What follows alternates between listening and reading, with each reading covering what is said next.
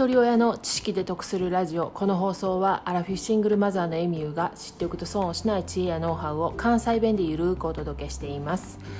明けましておめでとうございます。新年いかがお過ごしでしょうか？で私が住んでる地域では今朝起きると雪がうっすら積もっていました。で昨日はね夕食で年越しそばを食べながらまあ普段より多めのお酒を飲んで家族の時間を過ごしてたんですけれども、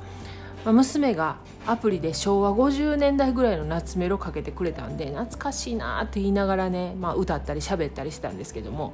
まあ、結局ね10時ぐらいには布団に入って、まあ、今朝はいつも通り5時に起きて、まあ、ヨガとか瞑想とかからスタートした元旦でした。で朝から氏神さんのご挨拶とまあ、おみくじ引いてたい焼き頬張りながら帰ってきたんですけどもめちゃめちゃ晴れてるんですが小さい雪がキラキラ光りながら降っていたのでとても幻想的な新年にぴったりの朝でした。年末に2022年の漢字についてお話したんですけれどもそれ以外の2020年の目標っていうのも設定してるんですね。で去年末から自分軸手帳という手帳をつけてるんですけれどもそこにね足し算のワークっていうのがあるんですねでそこでは、まあ、人生でやってみたいこととか行きたいところ、まあ、欲しいもの、まあ、ありたい姿とか、まあ、本当に取るに足らないことでも、まあ、大きな夢でも何でもいいんで思いつくままに書く場所があるんですよね。でこれ合計で100個書けるんですけれども今私が書き出してるのは21個なんですよね。でその中から今日ちょっと3つだけピックアップして決意表明も含めてお話ししてみたいと思います。まず1つ目なんですけれども読書です。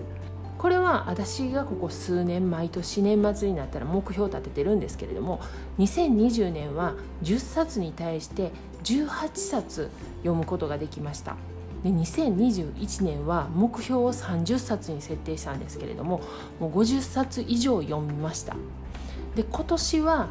目標を50冊に設定しようと思ってます。こういって具体的な数字を設定するともう意識はやっぱりそれを超えてこようとするんですよね。なので2022年今年はどんな書籍が自分のアンテナに引っかかるのかなと楽しみにしています。で次2つ目なんですけれどもこの音声配信なんですが今毎日夜の9時とか10時ぐらいに配信になってるんですよね。でそれをなんとか早朝の5時6時ぐらいに配信の予約をしたい。当初ね音声配信始めたばかりの頃はその時間帯に配信するようにしてたんですけれどもだんだんだんだん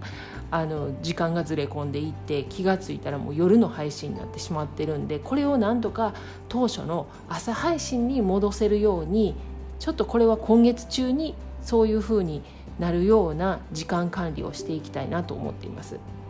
次3つ目は Kindle 出版です。これ書籍の出版なんですけれども私たちの年代からしたらえ本出すってすごいって思うんですけれどもこの Kindle 出版は去年一昨年ぐらいからアマゾンで、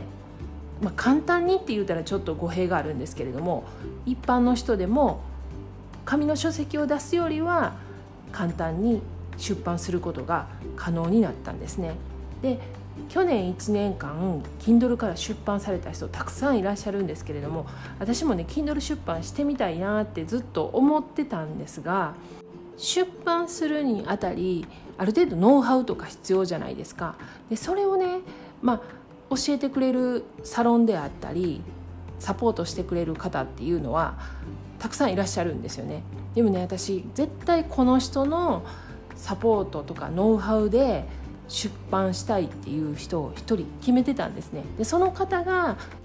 年末に Kindle 出版スクールというのをスタートさせたんですぐに入会してそこから今年出版することになります。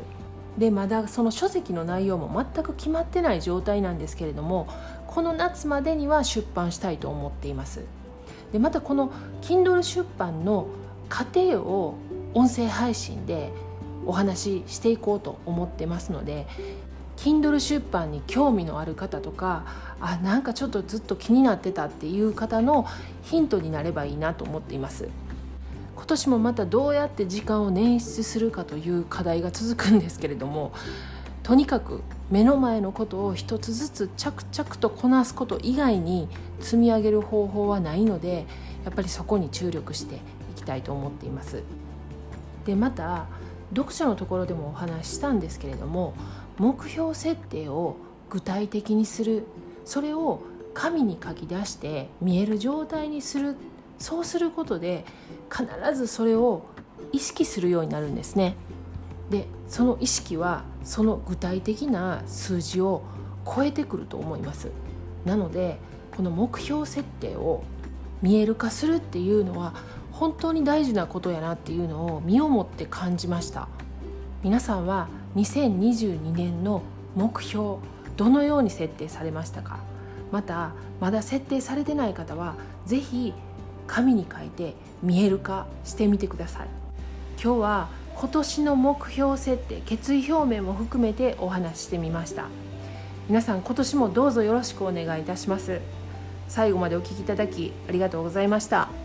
今年も笑顔で。